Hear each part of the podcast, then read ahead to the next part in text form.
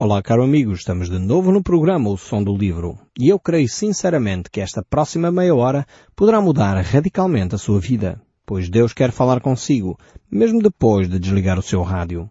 Eu sou Paulo Chaveiro e nós hoje estamos a retomar a nossa epístola de Pedro no capítulo 3, no verso 16. Nós já temos visto várias recomendações sobre vida familiar, sobre relacionamentos com o próximo, eh, como é que nós devemos ter a nossa eh, condição e a nossa atitude diante de várias situações. E eu gostaria de começar o nosso tempo lendo este verso 16, que diz assim, fazendo todavia com mansidão e temor, com boa consciência, de modo que naquilo que falam contra vós outros, fiquem envergonhados os que difamam o vosso bom procedimento em Cristo. O apóstolo Pedro aqui está a falar acerca dos sofrimentos. E ele começa a falar como é que nós devemos reagir em relação aos nossos inimigos, àqueles que nos provocam, àqueles que tentam levar-nos a cair eh, na nossa caminhada cristã. E ele aqui desafia então o cristão a ter um bom testemunho. E quando os inimigos nos acusam, então eles não deveriam ter motivação nenhuma, nem razão nenhuma para o fazer. Deveriam ficar envergonhados, porque na realidade aquilo que eles afirmavam não se confirmava. Por isso mesmo a pessoa, o cristão, deve viver com toda a mansidão, deve viver com temor a Deus, ter uma boa consciência, portanto, no fundo fazer as coisas uh, conscientemente daquilo que está a fazer, decisões que ele faz, falas consciente. As decisões que ele toma, ele percebe as implicações de, das decisões que vai tomar e não toma decisões assim à toa. Não é extemporâneo nas suas atitudes nem nas suas palavras. É alguém que é ponderado na forma como age e por isso mesmo se ele viver desta forma, então ele pode então uh, ter sempre resposta para aquilo que lhe perguntam e dessa forma envergonhar aqueles que são os seus inimigos, aqueles que procuram difamar o cristão. Uh, por isso mesmo ele deve estar sempre pronto para dar resposta da razão da sua fé. Esta ideia uh, de uma atitude consciente é importantíssima. Ou seja, nós não podemos dizer, ah, pois eu não pensei muito bem nesta situação, eu não tenho resposta para dar. Se nós somos objetores de consciência, seja relativamente a questões eh, de ordem militar, questões de ordem ética, por exemplo, há uma série de médicos pelo juramento que fizeram de proteger a vida, são pessoas que estão uh, eticamente se sentem incapazes de se envolverem, uh, quer com a eutanásia, quer com o aborto ou outras práticas que vão matar uh, seres humanos. Uh, e por isso mesmo são objetores de consciência. Uh, e eles têm que refletir seriamente se são ou não são. Quer dizer, têm que ter uma consciência muito clara dos seus atos médicos para saberem exatamente o que é que estão a fazer e porquê é que estão a fazer. Quer dizer, não, não, se é objeto de consciência porque é moda. Não se é objeto de consciência só porque vamos contrariar uma postura política. A questão não é esta. A objeção de consciência tem a ver com o nós percebermos as razões porque é que nós desenvolvemos determinados atos. E isso nós, todos nós deveríamos uh, fazer essa reflexão. Sejamos médicos ou sejamos pessoas simplesmente que vivem do campo. Uh, nós temos que perceber porque é que nós fazemos o que fazemos. Porque é que nós agimos como agimos? Porque é que nós dizemos o que dizemos? Uh, por isso nós devemos desenvolver uma boa consciência, como nos diz aqui o apóstolo Pedro. O verso 17 ainda prossegue a dizer, porque se for da vontade de Deus, é melhor que sofrais por praticardes o que é bom do que praticando o mal. E está certo. Uh, porque na realidade, uh, muitas vezes a pessoa até pode sofrer uh, consequências dos seus atos. Aquilo que nós semeamos é aquilo que nós colhemos. E se nós praticamos o mal, vamos colher aquilo que é mal. Mas se for da vontade de Deus, é interessantíssimo como Pedro coloca aqui as coisas. Se for da vontade de Deus, não quer dizer que é sempre da vontade de Deus eh, o homem sofrer porque praticou bem. Mas pode acontecer que Deus tenha lá um seu propósito, uh, que aquele que praticou o bem até uh, lhe ocorra, viva alguma situação menos boa. Venha a sofrer por ter praticado o bem. Uh, e às vezes nós pensamos, mas como é que é possível isto acontecer? Infelizmente é, é muito comum isto acontecer. Alguém, por exemplo, que fala a verdade. Está-me a lembrar um caso uh, de um rapaz que estava a compartilhar comigo uh, que ele estava no escritório uh, e, e, o gerente estava lá, o patrão estava lá e tocou o telefone e ele disse, olha, diz que eu não estou. E a pessoa disse, não, eu não posso. Não posso mentir. Ele estava a praticar o bem, ele ia falar a verdade, mas ia sofrer penalização por falar a verdade. Porque o patrão ia dizer, tanto tu não mentes e no final da conversa ele disse, é, decepcionaste-me muito, não estava à espera disto de ti. Ou seja, uh, o patrão estava à espera que a pessoa fosse mentirosa e ser mentirosa que era bom. Veem como os valores estão pervertidos. O fazer o bem ali, que era falar a verdade, uh, era considerado uh, algo negativo. E estes são os valores do mundo. E poderia acontecer que aquela pessoa, então, não é promovida, não é uh, considerada porque o patrão já sabe que ele é uma pessoa que fala a verdade, não entra nos esquemas mentirosos que ele pretende arranjar. E isto pode ser penalizador. Mas o que Deus diz é que se for da vontade de Deus que a pessoa sofra por praticar o bem, então é melhor assim. É melhor a pessoa sofrer porque falou a verdade do que a pessoa sofrer porque andou a mentir. E exatamente aí que agora uh, o texto bíblico nos compara à vida de Cristo. Por isso é bem-aventurado todo aquele que sofre por causa do nome de Cristo. E a pessoa uh, fala a verdade porquê? Porque é cristão, porque Jesus Cristo é o caminho, a verdade e a vida. E aquele que é cristão segue a verdade. Não anda a pactuar com os valores uh, do mundo. Uh, você sabe quem é o pai da mentira? O pai da mentira é Satanás. A Bíblia diz isto muito claramente, preto no branco. O pai da mentira é Satanás. E quando nós uh, usamos a mentira, estamos a, a, de alguma forma, disse alguém um dia, a fazer uma oração a Satanás. Porque ele é o pai da mentira. Deus é o pai da verdade. Satanás é o pai da mentira. Se nós usamos a mentira, é como se nós estivéssemos a fazer uma oração a Satanás, dizendo, Satanás, por favor, vem aqui ajudar-me com uma mentira uh, bem feita, que é para eu poder me safar desta situação. E já dizia o nosso uh, poeta popular António Aleixo, que eu gosto imenso, que a mentira para ser segura e atingir profundidade tem de ter sempre à mistura um pouquinho de verdade. Então, nós muitas vezes uh, fazemos isto e, e apelamos para estratagemas que não são estratagemas de Deus, porque Deus uh, pauta-se para a verdade, Deus pauta-se para a justiça, Deus pauta-se para os valores mais nobres da vida uh, e infelizmente às vezes nós não o fazemos.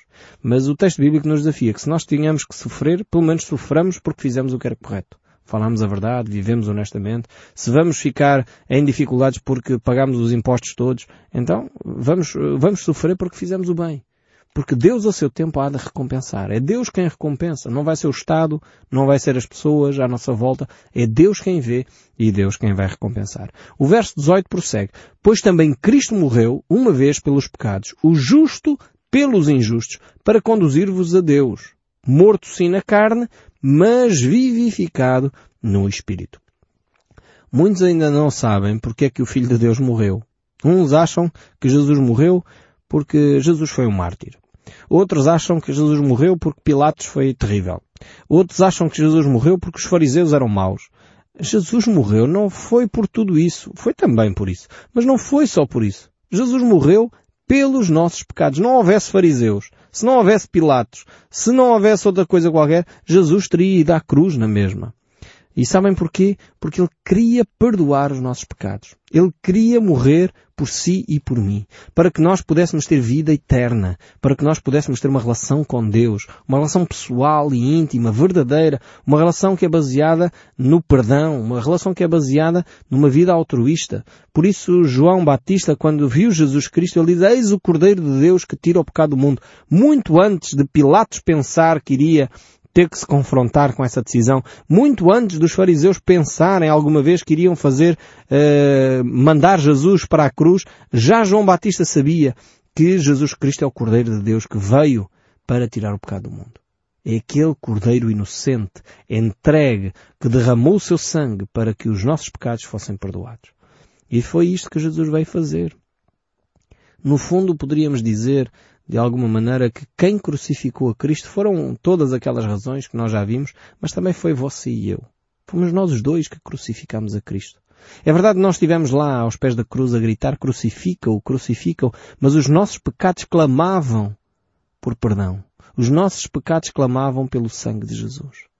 E por isso mesmo Jesus Cristo foi àquela cruz de uma forma humilde, em obediência ao Pai, para que nós os dois pudéssemos hoje ter vida e vida em abundância.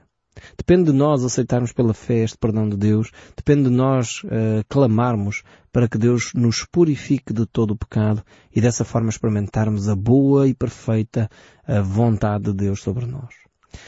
Continuando o texto bíblico aqui, o verso 19 ainda nos diz, no qual também foi e pregou aos espíritos em prisão.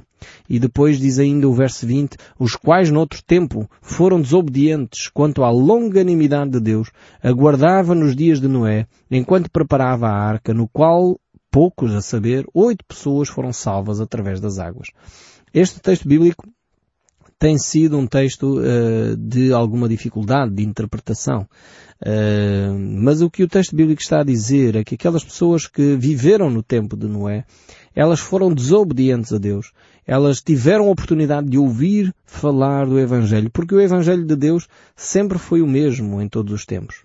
No passado, o Evangelho de Deus apontava para Jesus, para um futuro, e hoje nós hoje que estamos aqui no século XXI, o nosso Evangelho aponta para o passado, para a morte de Cristo e para o futuro, para a vida eterna. Então temos aqui um Evangelho que é comum a todas as gerações. Um Evangelho que é um Evangelho de graça, um Deus que é um Deus de graça. E foi isto que, que Cristo, ao morrer na cruz, declarou que há perdão para todos aqueles que eram desobedientes, quer no passado, quer no presente, quer no futuro. Esse perdão de Deus estende-se a toda a humanidade sem exceção. E é isso que declara este texto bíblico. O verso 21 ainda diz, o qual figurando o batismo até agora vos salva, não sendo a remoção da imundícia da carne, mas a indagação de uma boa consciência para com Deus por meio da ressurreição de Cristo Jesus. O batismo aqui referido não é o batismo das águas. Habitualmente nós, quando lemos a palavra batismo na Bíblia, associamos logo à água.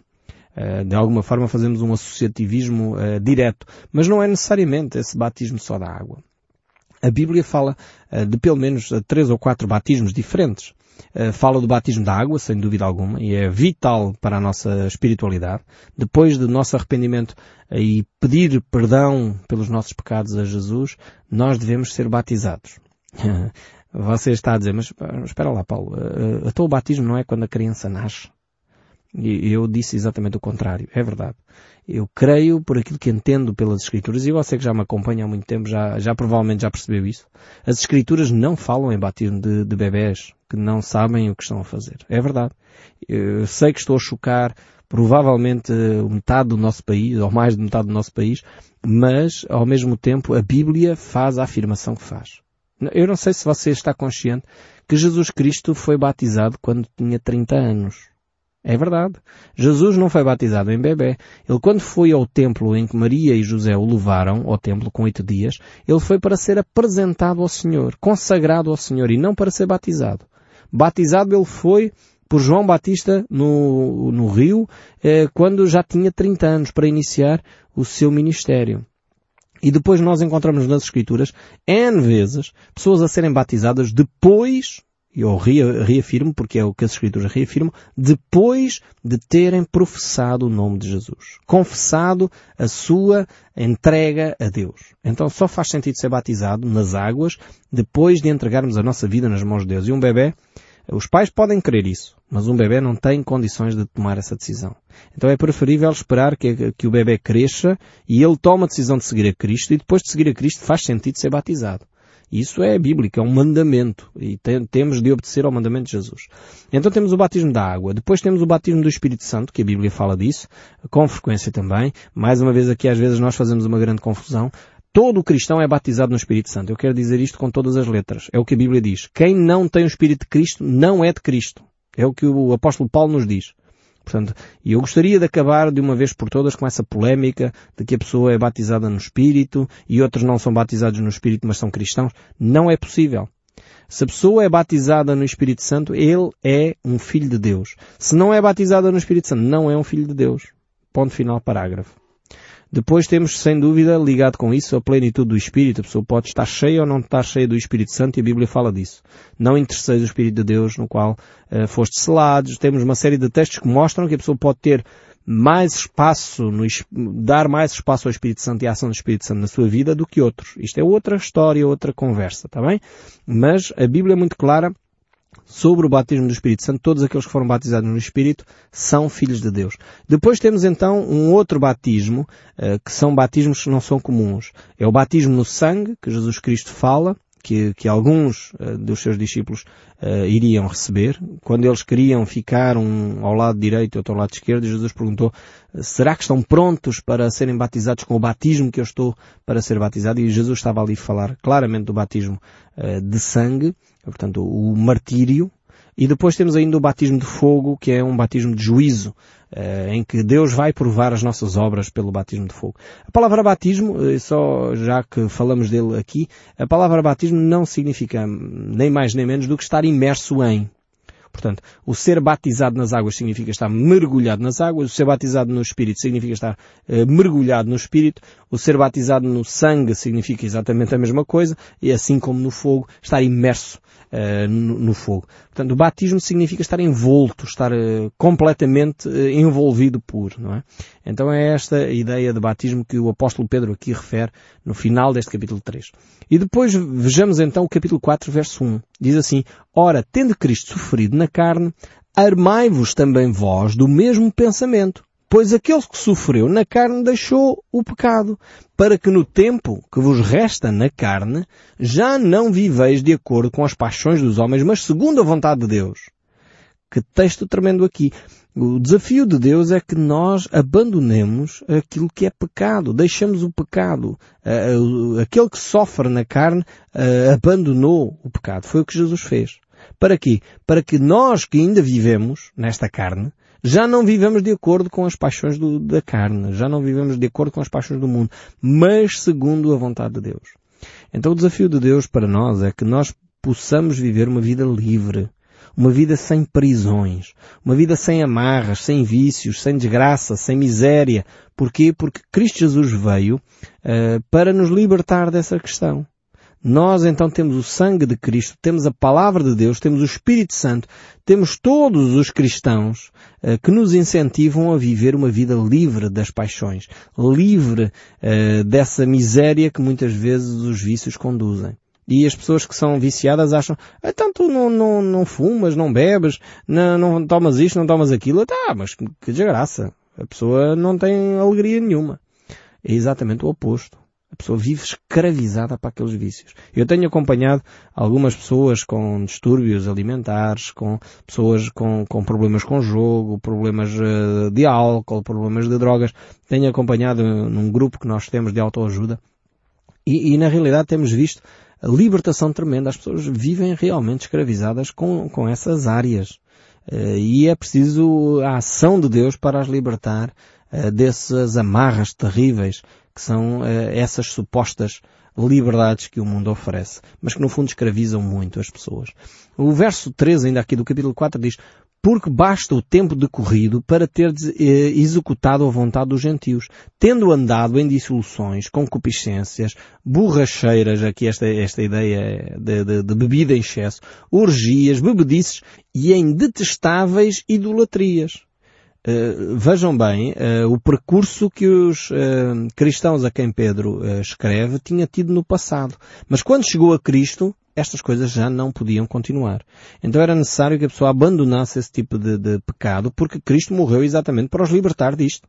Para os libertar dos vícios do alcoolismo. Nós em Portugal somos um país tão pequenino e temos tantos milhares de pessoas escravizadas pelo alcoolismo. E o mais ridículo é que as pessoas acham que não estão acham que é socialmente, não, eu não sou alcoólico, não, eu fico alcoolizado todos os dias, mas não sou. Ah, eu só fico uma vez por mês, mas eu não sou alcoólico. Eu, não, não, não, eu quando quiser eu paro. Já ouviu provavelmente isto, não é? Eh, todos os alcoólicos têm esta, esta frase. Ah, eu quando eu quiser eu paro. Eu só bebo até eu me apetecer. Pois claro, o problema é que apetece sempre, todos os dias muito, até a pessoa ficar quase inconsciente. Precisamos de acabar com este, esta miséria que destrói os lares da nossa nação. E realmente precisávamos de, de Cristo na nossa vida, abandonando esse pecado. O sangue de Cristo nos purifica disto. Foi para isso que Cristo morreu. E é triste vermos um país que se diz cristão, onde há tanta miséria, tanto alcoolismo, tanta gravidez na adolescência, tanta gente a sofrer eh, com doenças sexualmente transmissíveis. É, é horrível ver isto acontecer no nosso país. Sabem porquê? Porque nós não interiorizamos esta verdade bíblica que Cristo veio para nos libertar. Cristo veio para nos dar uma vida mais saudável. Cristo veio para nos retirar da escravidão que esses vícios trazem à nossa vida.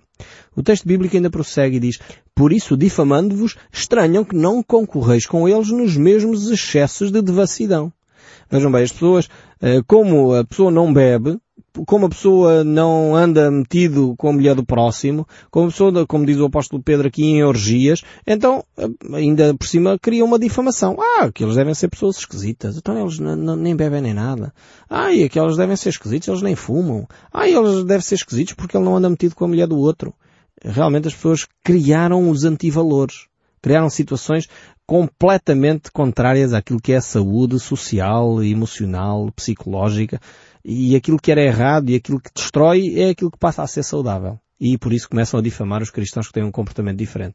O verso 5 ainda diz, os quais hão de prestar contas uh, àquele que é competente para julgar vivos e mortos. E aí estamos a falar do próprio Deus que vai julgar a todos. Pois para este fim foi o Evangelho pregado, para também a, a mortos, para que mesmo julgando na carne segundo os homens, vivam do Espírito segundo Deus. Aqui uh, o texto bíblico, quando fala em mortos, não estamos a falar necessariamente mortos uh, fisicamente. O apóstolo Paulo diz a certa altura que nós estamos mortos nos nossos delitos e pecados e está a falar connosco. E Jesus diz, eu sou a ressurreição e a vida, quem crê em mim, ainda que esteja morto, viverá. E ele estava a falar uh, com vivos quando ele falou, quando ele fez esta afirmação. Então aqui a morte pode significar morte espiritual também. E é por isso que o Evangelho é pregado a mortos, no sentido que aquele que está morto espiritual precisa ouvir a voz do Evangelho. Uh, e no fundo é aquilo que nós estamos a fazer aqui através do programa da rádio. O verso 7 ainda diz, Ora, o fim de todas estas coisas está próxima. Sede, portanto, criteriosos e sóbrios, uh, bem das vossas orações. O cuidado de cada um de nós para que as nossas orações sejam bem ouvidas. Acima de tudo, porém, tendo amor intenso uns para com os outros, porque o amor cobre uma multidão de pecados.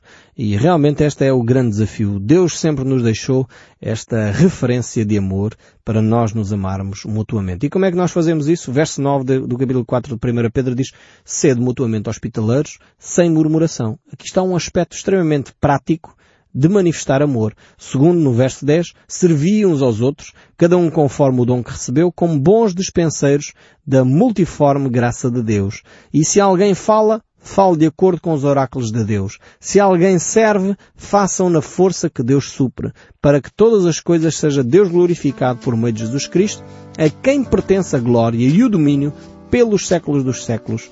Amém. Aqui temos aspectos práticos para manifestarmos o amor de Deus àqueles que nos rodeiam. E eu espero sinceramente que o som deste livro continue a falar consigo, mesmo depois de desligar o seu rádio. Que Deus o abençoe ricamente e continue a viver dentro dos padrões de Deus. Até ao próximo programa.